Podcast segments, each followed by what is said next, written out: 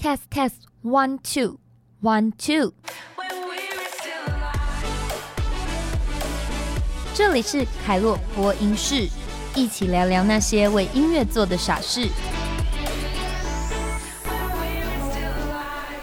欢迎收听凯洛播音室。这个礼拜跟大家介绍的呢，是一个在前阵子刚刚结束的一个算是演唱会的 tour。那我们的团队呢，他去参加的是在台北场的。这次胖胖团给时间多点时间疗愈 tour 的台北站，是我第一次参与音乐的演出。以往呢，都是听朋友说他们参与 live house 的经验，但是这一次是一个很独特的体验。台北场呢，它选在了新庄的坡坡点二四二舞台呢，它是在一个洼地里面。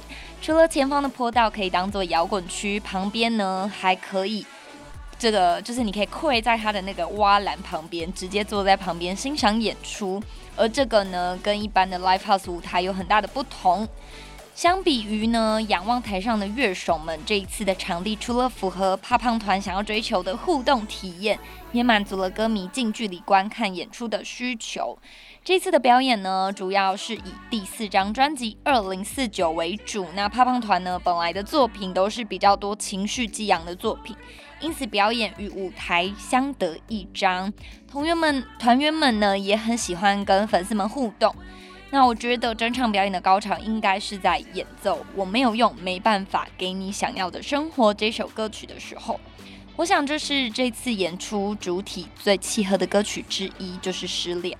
总而言之，这一次的胖胖团专场体验应该是我一辈子都忘不了的。除了精彩的演出之外，也让我感受到现场音乐给人的吸引力和震撼。当大家一起打着同样的节拍，唱着一样的歌，当下这些都是让人感觉充满力量的。这些都不是在电脑或是手机前你戴着耳机可以感受得到的。总算能够理解听团的魅力了。下次呢，如果有机会，我也会好好把握的。以上呢，就是我们的这个小编的团队他们去听这个演唱会之后回来的心得。那凯洛在这里呢，有一些小小的心得跟大家分享，因为其实。我自己本身在前阵子才刚访问过怕胖团，那其实也知道他们的整个疗愈 tour 的行程。在怕胖团呢，我觉得，嗯，这一次的 tour 最让我觉得特别的事情是，他们其实在 tour 开始的前几天当中呢，就有人有团员退团了。那我觉得这对于一个团队来说，算是一个蛮大的打击，因为毕竟他们已经成团十年了。十几年不是九十年，这十几年的年日呢，我相信大家几乎已经团员们就像家人一样了，所以就算是吵架或怎么样，基本上应该就是会觉得说，哎，再怎么样都像是家人一般。那可是呢，我觉得我也非常非常喜欢这个团队，是他们在脸书上面的这些声明呢，从来都不是要论说，所以退团的人就错，或所以团队就应该怎么样。他们反而呢是以一种，就是因为我知道你是我的家人跟好朋友，所以我完全全然尊重你的所有决定。我觉得这样子的态度呢，就让我非常非常的敬佩，然后也非常非常的喜欢这个团体。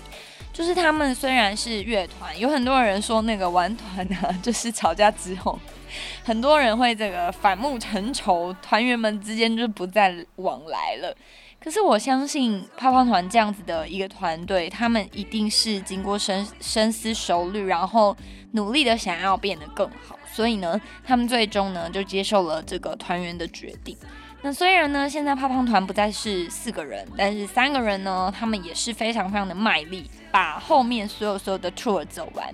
所以如果呢，听众朋友们有兴趣，你不妨可以趁着现在赶快查一下。我记得这个 tour 是会一直持续到今年的年底。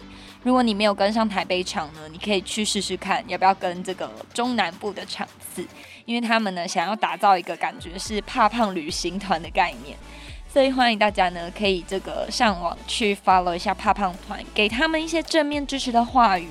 我觉得任何的团队要走到嗯很久很久，甚至超过十年，都是一件非常不容易的事情。所以呢，以上就是今天跟大家分享关于这个我们的团队去听了胖胖团演唱会的一些心得。那我们下次见喽，拜拜。